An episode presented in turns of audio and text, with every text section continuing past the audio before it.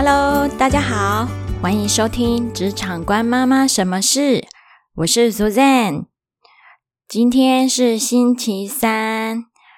大家有没有发现，我之前呢都是固定周日的时候才有更新嘛？那从这个星期开始呢，每一周的星期三、星期五、星期日的早上八点，我都会固定的更新哦。所以希望大家在这时间点都可以来听我的频道。那如果你还没有订阅我的频道的听众朋友，现在先赶快按下暂停，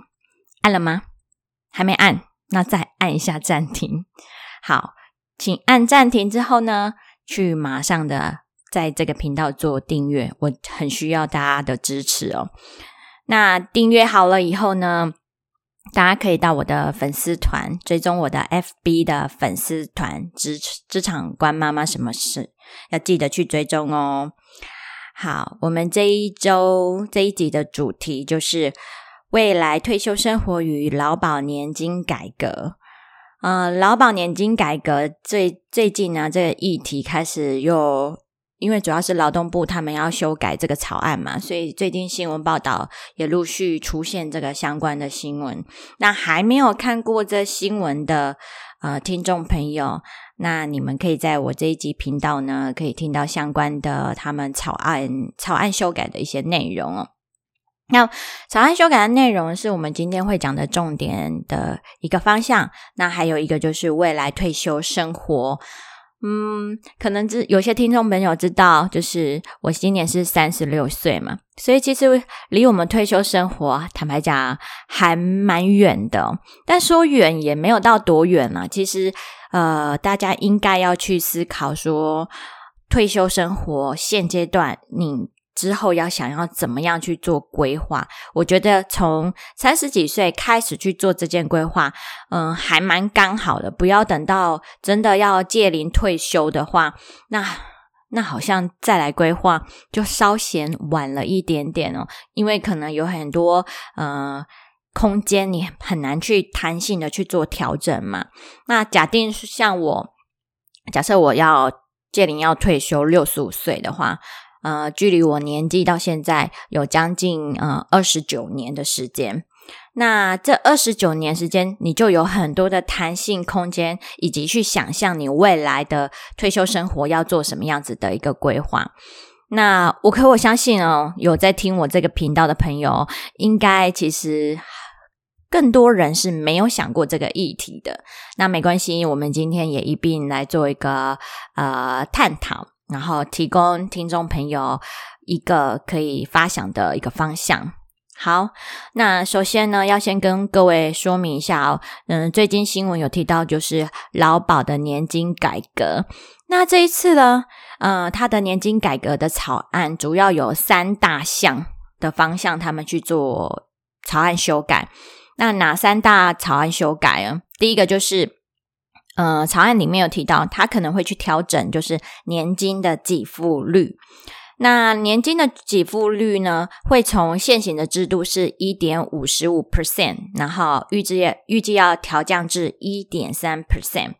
那第二个方向呢，它是会去拉长平均的投保薪资采计的期间。也就是说，它的平均投保薪资采计的基数呢，会从现在现阶段是六十个月，也就是五年，它会扩大至一百八十个月，也就是十五年，所以它采计的期间就会做一个调整。那第三个方向呢，就是它会去提高劳保的费率。那现行制度其实每两年就会调升零点五 percent，那它上限是十三。十三 percent 嘛？那其中呃有含一 percent 的旧保。那它的改革的这次要改革的方向呢，主要是想要加快这个费率的调升的一个速度，或者是他想要把这个上上限哦去做一个提高。所以它的改革方向主要有这三大部分哦。那其实劳保年金基本上每呃每两年或是每年呃它的改革草案其实都会一直都被提出，然后每一年都有做一些幅度的修正。那今年度呢，呃只是把这个草案先提出来，但实际正式会会不会通过，可能要到年底才会知道，因为它可能施行的呃。期间应该是从明年的一月一号开始，所以现阶段都是先就草案草案的内容，然后去做讨论，然后去做改革。所以目前他们的方向是以这三大的内容为主。那可能很多听众朋友会想说，嗯，你讲的这些啊。他做了修改，其实对我们一般劳工朋友会有什么样大的呃改变呢？主要就是我刚刚前面第一讲的第一项、第二项的一个是调整年金的给付率，跟啊拉长平均投保薪资采集的期间呢。这两个前两项的这个加权计算以后，嗯，基本上就是改革后秦岭的劳保年金。就会被迫减少，大概会是三分之一的金额。也就是说，劳保年金的你是如果领月退的，假设如果你可以每个月月月退之后，你退休之后月退可以月领两万元的被保险人来讲的话，那以改革之后。你就只能每月领一万五千元，大概会少了这样大概三分之一到四分之一哦，所以基本上呃会影响就是你退休金的一个年金的一个部分。好，那所以呃以现阶段来讲的话，如果你是呃还没有届龄退休的人士的话，虽然这个年金的呃月领的金额或者是退休金的部分，它其实会减少。嗯，但可能你会觉得，目前来讲，因为你还离退休蛮长的一段距离的，可能你觉得影响性不大。那比较会影响到，就是大概你每年呃每个月缴的那个劳保费，就会做一个应该就是增加了哈，所以会比现行的制度来讲会增加一些些。然后没你因为现阶段只能看起来似乎只能朝这个方向走，不然很快劳保。就会被压垮掉、破产了。而且这个年改啊，呃，预计这个草案会溯及既往哦，也就是说，它应该会影响将近现阶段有一百三十三万已经正在领月退年金的这个受益人的法定权益以及他的退休的生活品质哦。所以你现在正在领的。退休人可能会因为这个草案，那你原本可以领到的两万块，假设是两万块好了，之后年改之后，你可能就只能领一万五千块。不过现在目前都还未定呢，最后草案要通过嘛，才会正式的执行。我们就静待呃草案通年底的时候，草案如果通过的话呢，我会在。可能另外再做一集 podcast，或者是会在我最近的 podcast，然后做一个提醒，让大家知道说这个草案已经通过了。好，那无论如何，其实我们都应该要往前看了，因为这个劳保年金改革，其实我们没有办法，一般市行小民他其实是没有办法去去做修改的。当然，我们可以去参加一些呃劳工团体，然后去做。尽量的看有没有一些公听会，然后去参加。但是在一般事情小民如果没有办法参加的前提下哦，其实我们能做的就是把自己的部分去做好规划。所以这也就是为什么我这一集要跟大家分享，就是未来的一个退休生活，你自己本身有没有去想到过这个议题？那以我自己来讲的话，其实未来的退休生活。在做这一集之前，有稍微想过，可是其实不是那么的明确，因为我我觉得现阶段人都要活在当下嘛，你要把现在的当下生活呃过好，那你才有余力去想到更多未来性的。所以对我来讲，退休生活真的还蛮遥远的。所以在做这一集之前，其实我原本没有想的太多太仔细，有稍微思考，但是。还没有正式的所谓做规划，那那我希望我自己透过这一集，哎，正式的可以把自己的未来的退休生活也做一个比较大方向的呃一个明确的一些方向，把它条列下来。这是我目前对自己的一个方向，因为呃，我这做这一集的时候，我去调查一些相关的资料，比如说我们与平均的生命余年来讲，可能我比如说以八十五岁来讲，假设我未来可以活到八十五岁好了，那我从六十五岁退休之后，其实还有整整二十年的时候是没有工作收入的，所以我不能单靠我就是劳保年金、劳保的退休金，然后去过生活，因为那个是不可控的，我没有办法去控制它，我未来可以领到多少。现阶段可以知道说。呃，可以领到，比如说，可能年改之后，我每个月可以领到一万五千元，但是不代表说今年改了，后年或是之后，它会不会再去修正？可能越修正，它的呃金额是越少的。那我甚至可能要假定，就是以后我没有所谓的劳保的退休金，然后年金的部分，那我可能就是要靠自己的力量，然后去支撑我。呃，退休以后还有二十年没有工作的一个收入，所以这时候我会思考到，就是所谓的被动收入就会是相对的重要。嗯，当然有些人在这个时候会想说啊，没关系啊，我现在还有小朋友嘛，我有小朋友，他未来长大，小孩会养我这样子。那我觉得，如果以年轻人来讲，你再去思考这件事，我觉得，嗯，好像这已经不符合时代潮流，连我都不敢想象，我以后我孩子会还会养我。呃，我觉得以我来讲，我也不会把这样子的压力哈付诸于他自己小孩身上哦。我应该就是我会养活我自己，然后不依靠嗯下一辈他们的生活。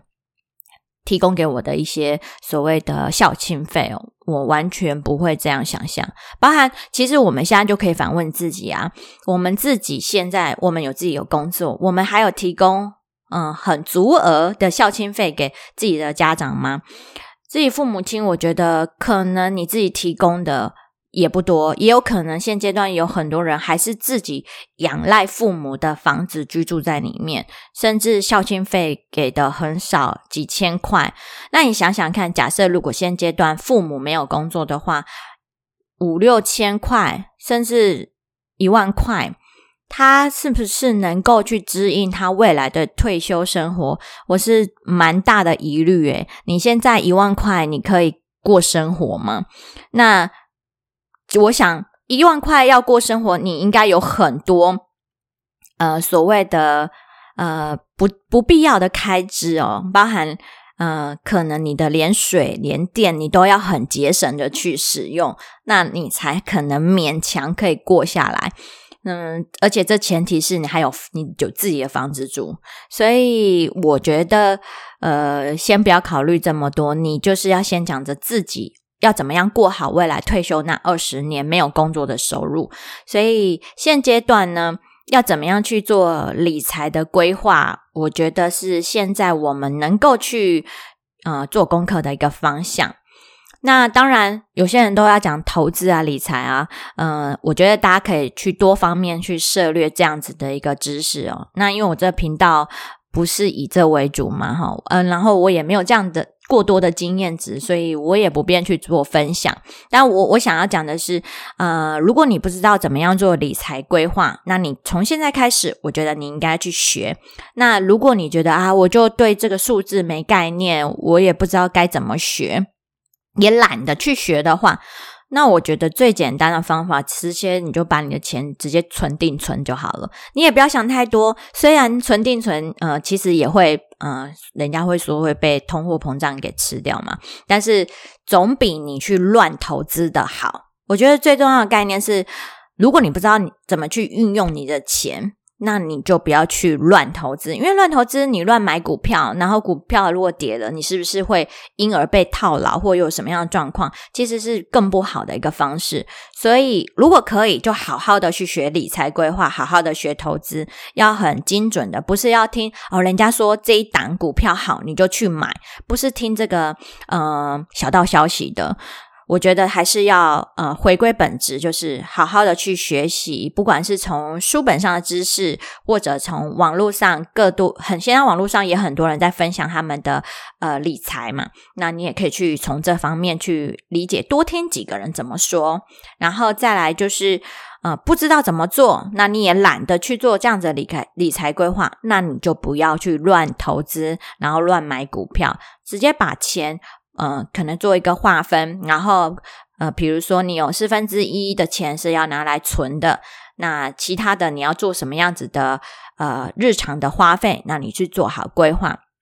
那总比你乱投资然后赔本赔钱来的好。那最好呢？呃，我自己的方式是我有时间我就会去研究，然后或者是看看有没有其他的业外收入。那这个是未来在退休生活的时候，我觉得是需要先去思考的，然后呃去做好理财规划的。因为现阶段其实有很多人，虽然法定呃规范退休年年纪六十几岁，但是其实很多人其实没有办。办法工作到那么久，原因有很多种，有可能第一个，你可能五十几岁的时候是被公司裁员的，之前掉的，这也是有可能的。所以有可能你没工作的时间还会更长，而不是只有二十年没有工作收收收入，你有可能到三十年是没有工作收入。所以其实这样想起来还蛮可怕的，你要准备的钱还蛮蛮多的。哦那因为我们都还没有。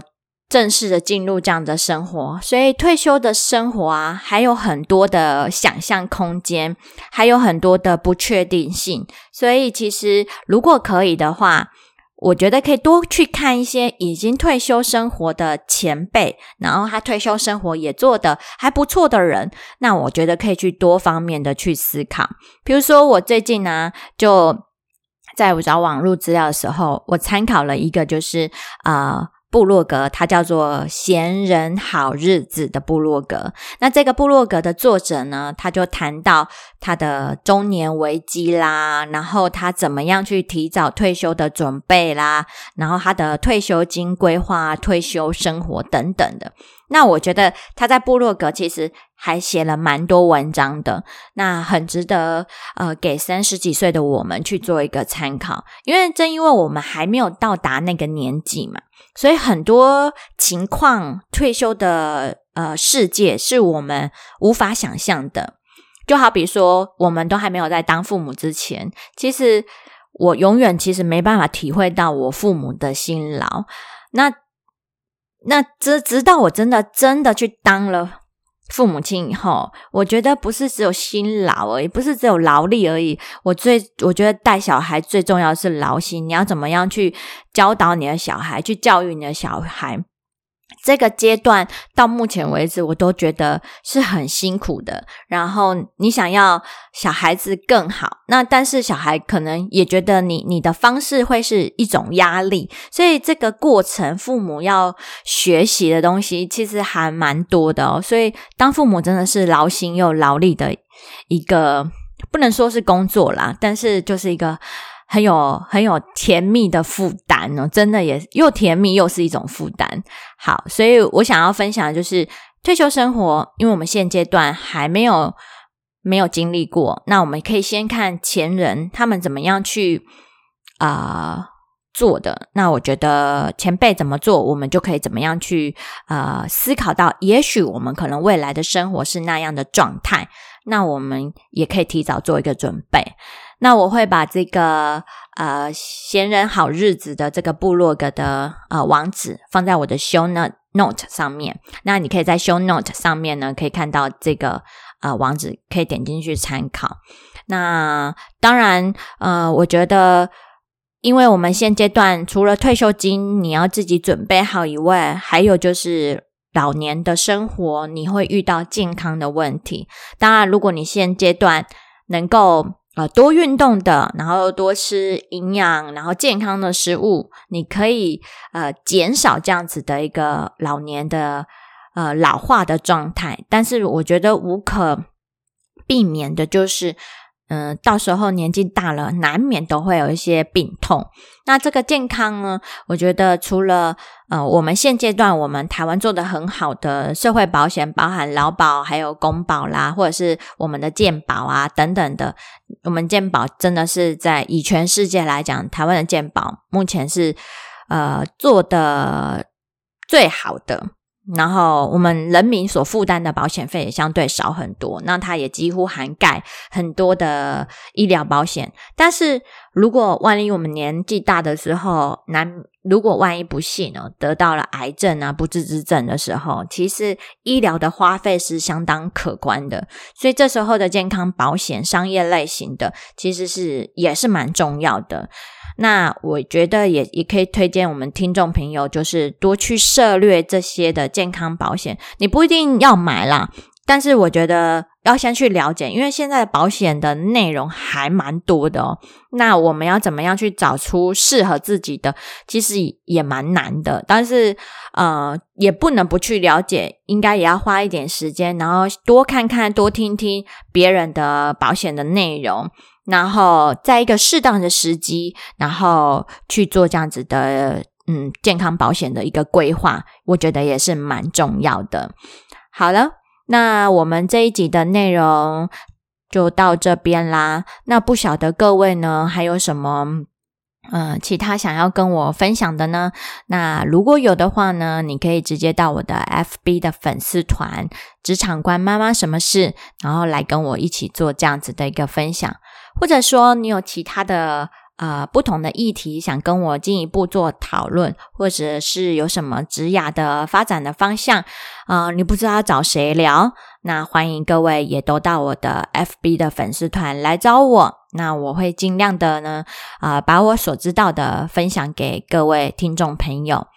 那这一次呢，是我们周三的一个上架啦，我的频道的上架。那而后呢，每周三、每周五、每周日，也就是我一周会做三更。那早上的八点钟呢，我们就在空中相见喽。那下次见，我是 Suzanne，拜拜。